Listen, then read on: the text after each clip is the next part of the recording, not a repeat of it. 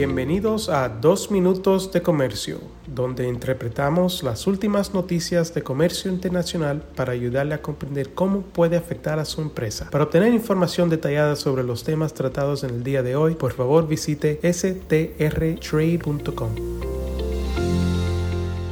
Hola, soy David Olave, uno de los abogados de la firma en la ciudad de Washington.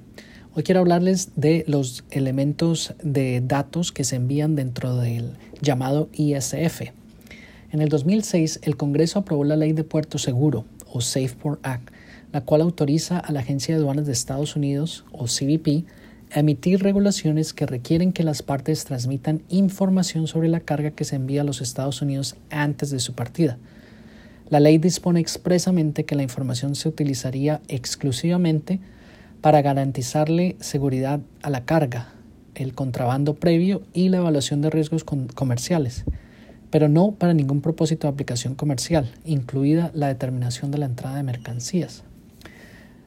Recientemente CBP y el Congreso han indicado su interés en expandir el uso de, estos datos avanzados de carga, incluida la presentación de seguridad al importador o ISF, para cualquier propósito legal.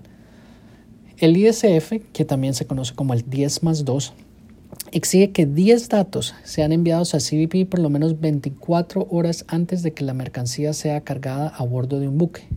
Y dos elementos más sean enviados tan pronto como sea posible, no antes de 24 horas antes de que el buque llegue a un puerto de Estados Unidos. Los 10 datos que hay que enviar antes del embarque son el comprador, el vendedor, el número de importador, el número de consignatarios, fabricante, la parte que recibe, el país de origen y el código arancelario. Los dos datos adicionales son el lugar en que el contenedor fue llenado y el nombre del consolidador. Si bien estos datos pueden ser útiles para eliminar a algunos malos actores, también es cierto que los 10 datos de carga de buques bajo el ISF pueden ser muchas veces preliminares y cambiar antes del momento de la entrada.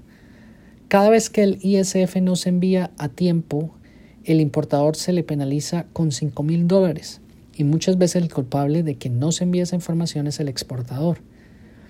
Hemos notado también que las penalidades por ISF están en alza.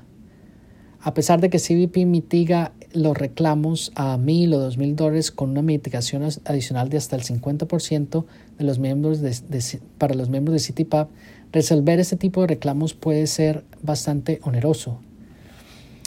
Las regulaciones actuales invitan a los solicitantes a actualizar los datos según sea necesario y a utilizar algunos elementos de datos como el país de origen y el número de eh, su partida arancelaria o el HTSUS para la entrada también, pero generalmente no tienen consecuencias esas actualizaciones.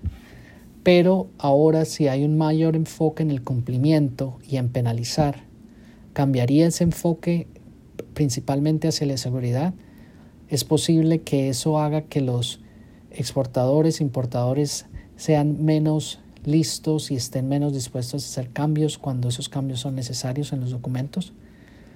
Por ahora, antes de que su carga sea puesta en el puerto, ya sea un exportador o importador, tenga cada vez más en cuenta esos 10 elementos llamados del ISF que ya sea usted o su intermediario tiene que estar presentando.